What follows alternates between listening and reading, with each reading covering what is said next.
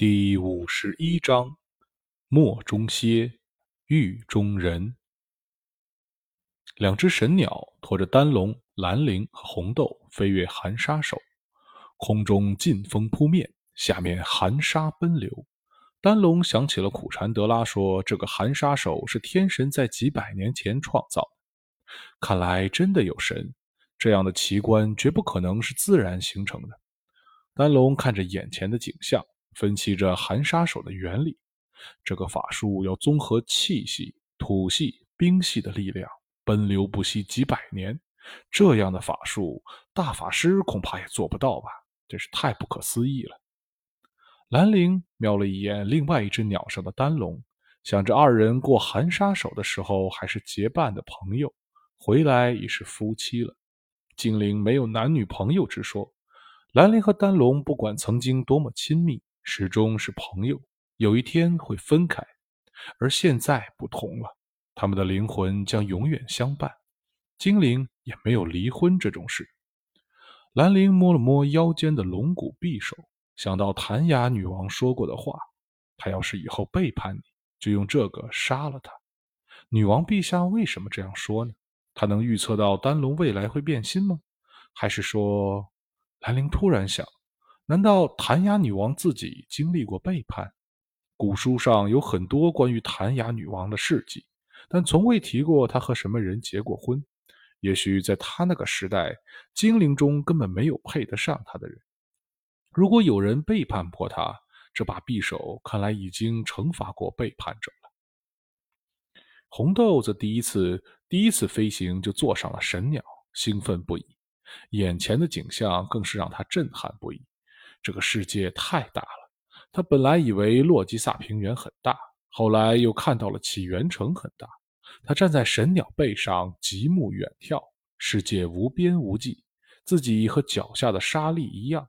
在天地之间都是不可分辨的渺小，就要到人类世界了。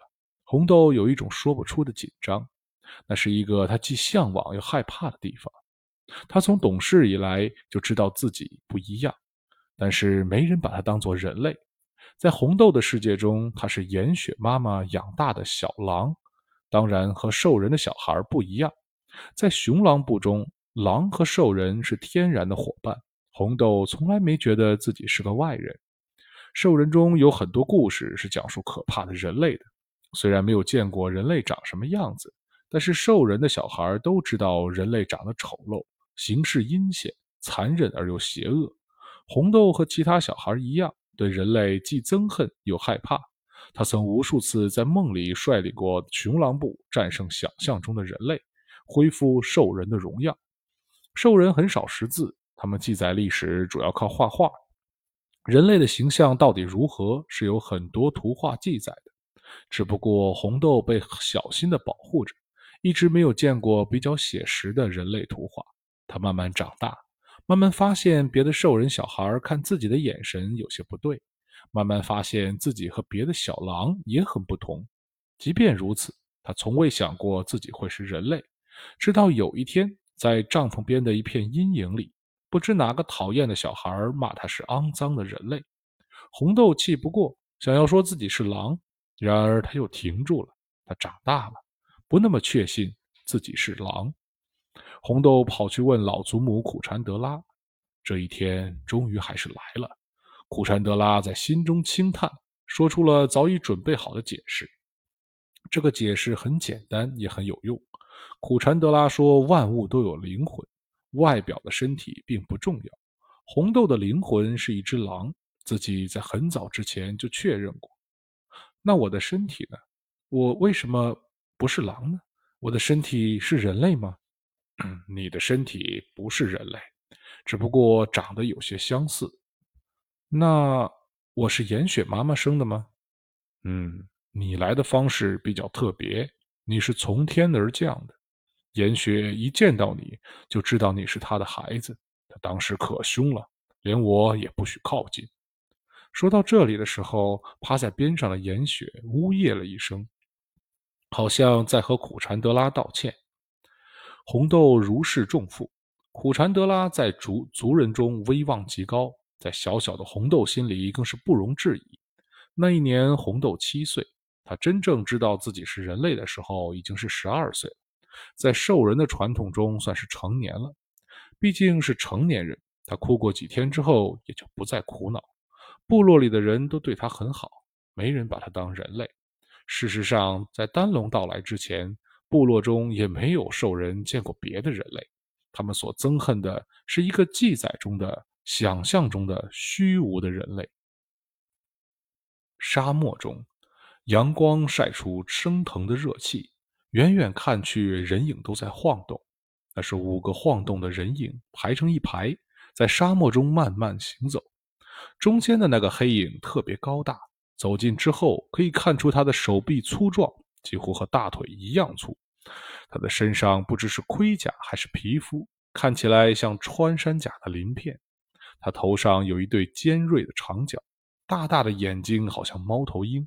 认得这张脸的人都知道，他是大名鼎鼎的五号，暗世界的元老。五号的全名叫做植入式。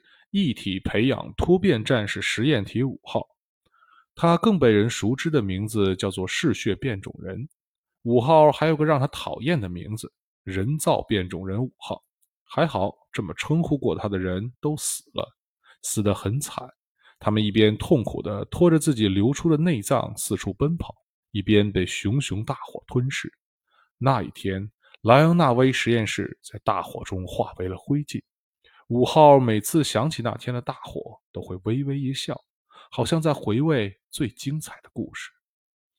莱昂纳威是他出生的地方，但是那里的人都是恶魔，他们存在的目的就是折磨他。所谓的极限测试，这些测试五花八门，有的不过是用带电的鞭子迫使他迅速奔跑，有的就很可怕，比如在他身上打洞、火烧、酸蚀。然后观察他恢复的情况，他被强制的憋气、挨饿、电击，连续负重行走十几天，没有任何测试是可以轻松完成的，因为那样就测不到极限了。五号在莱昂纳威的每一天都是折磨，他有个可怜的同胞四号和他一样，每天被抽血、提取组织样本以及极限测试。不过遗憾的是，四号好像没有智力。或者说，他的智力相当于个虫子。实验室的人对待五号，就和对待没有智力的四号是一样的，从来没有把他们当作智慧生物，更不要说当作人来看。他们可能忘了，五号有一个和他们一样的人类大脑，这个大脑是单独培育的，本来并不属于这个怪物一般的身体，是后来被植入进去的。五号被教授了语言、绘画，甚至数学。然而，这些不过是在测试他大脑是否能正常工作，是否能理解指令，并自行完成复杂的任务。五号曾经试图和那些实验人员交流，表达自己的感受，祈求他们的怜悯，希望被有尊严的对待。然而，他每次说什么，对方只会机械的记录。他的每一句话不过都是今后的研究资料而已。他依然只是个人造变种人，一个实验对象。和那只虫子一般的四号没有区别。五号很愤怒，他反抗，得到的结果除了残酷的惩罚，还有更多的测试。他后来停止了反抗，因为他无意中听到实验室对他的情绪控制能力不太满意，在着手研发下一代实验体了。是的，因为他愚蠢的反抗，他很快要被取代了。也许这就是他为什么没见过四号之前的人。应该有一二三号吧。虽然痛苦，五号也有求生欲。他不想死，他害怕未来的六号。两年之后，六号还是出现了，以五号从未想过的形态。这个六号是个俊美的男子，平时和普通人类没什么区别，只有战斗的时候身体会变化。六号除了拥有强劲的肌肉和鳞甲，还能放电和喷射毒烟。最重要的是，六号的大脑不是植入的，而是原生的。虽然比人类的小，但是有四个。从对战实验的资料来看，纯粹的战斗力从四号到六号递减。但是由于智力的影响，环境越复杂，六号的能力越强。实验室得出的结论是由六号带领四号执行复杂任务，效果最好。五号的定位非常尴尬，被定义为过渡型号。当然，五号是后来才知道这些的。他之前只是不太喜欢六号，因为这个唯一可以交流的同类几乎不肯跟他讲话，总是让人觉得高高在上。其实实验室对待六号没有任何区别，一样是个实验体而已，也没有任何尊严。然而六号从不抱怨，情绪总是非常稳定，做一个聪明而忠诚的奴隶。直到有一天，实验室的警报响起，不知为什么，整个实验室。被从内部锁住了，而六号逃了出来。他突破了所有枷锁，在实验室里大杀四方。五号不知道战况如何，不过从自己和四号被放出来参战来判断，实验室的守卫们已经无可奈何，进行最后一搏了。四号、五号带着安全项圈出战，这个项圈本来是个极强的枷锁，六号也有。他不知道为什么他可以摆脱他。五号带着四号赶到了中央控制室，那里已经血流成河，堆尸如山。带枪的守卫们缩在废墟后面，瑟瑟发抖。六号没有变成战斗状态，以普通人的形态在那里站着。中央控制室的墙壁上到处都是血迹和抓痕，看来六号还是使用过战斗状态。只不过他杀死大部分守卫后就变回来，等着四号和五号。他知道实验室最后的手段是什么。五号来了，和六号四目相对，他发现了六号的眼神变得非常不同，不再是冷漠的高高在上的眼神。五号在那双眼睛里看见了自己，他不想再战斗了。眼前的那人与他一样，六号做的事。只不过是自己想做而做不到的而已。可是五号没得选择，带着安全项圈的他，要么战斗，要么痛苦的死去。五号想过，如果自己拼死去杀死四号，能不能帮六号解围呢？在项圈杀死自己之前得手？答案显然是否定的。四号虽然没有智力，战斗力却强得可怕。就算六号非常默契的帮忙。联手杀死四号也需要几分钟时间，而自己最多有两秒钟时间可以用来叛变。六号好像没有体会到五号的纠结，他迅速变成了战斗形态，向五号冲了过来。三个人造变种人战士开始了战斗。类似的二对一的对战测试不知道进行过多少次了，每种组合方式都被测试过，但是这一次非常不同。表面上三人打得非常激烈，而实际上五号和四号的配合极差。他总是不小心挡住四号的进攻路线，几乎没有智力的四号只能遵从简简单的指令，与五号联手杀死六号。所以他不会攻击五号，更看不出五号有什么用心。六号当然知道，他比在场的任何人都聪明，但是他并没有因此对五号手软。这不是手软的时候，是生死的挣扎。三个变种人斗了一会儿，五号身中数拳，疼痛难忍，终于不再保留，全力对战。四号和五号的战斗力本来就强于六号，很快，四号的一只手臂就刺穿了六号的身体。六号拼命死死死抱住了四号的身体，这是个绝佳的机会，五号绝不会放过。他奋起右手的利爪。全力一击，从六号的后脑贯穿，因为力量太大，连四号的头部也一起击碎了。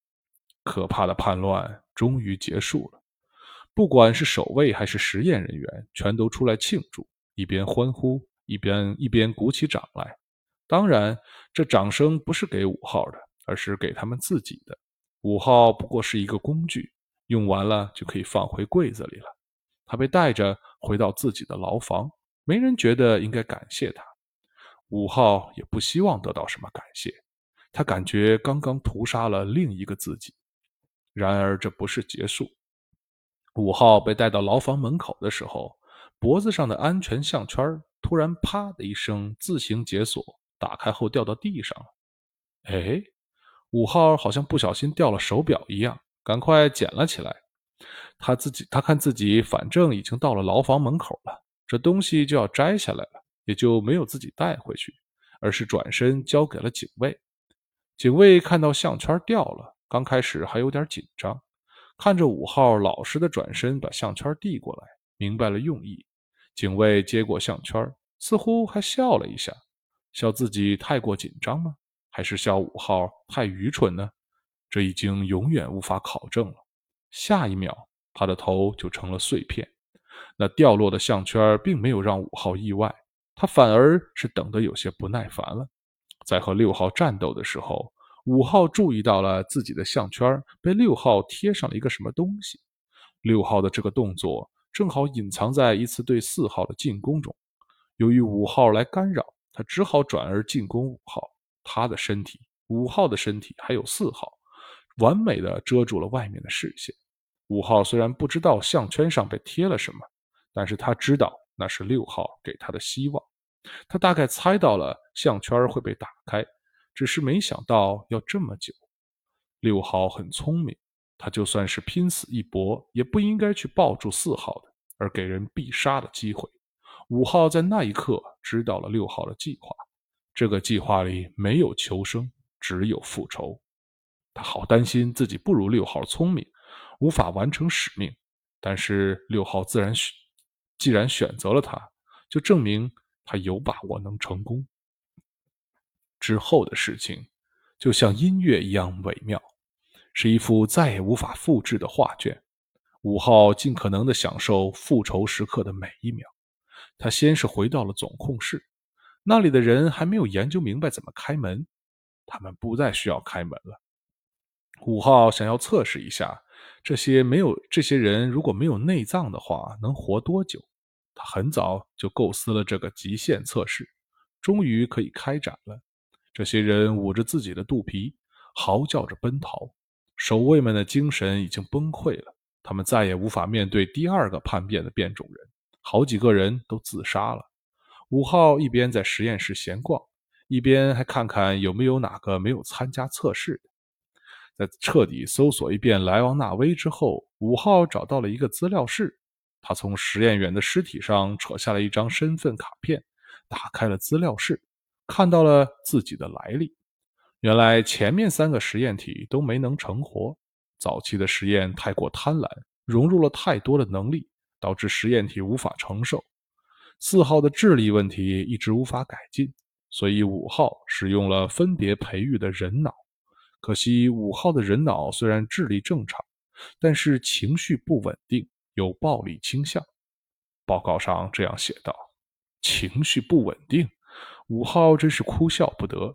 他又去看了六号的资料，几乎全是满分评定。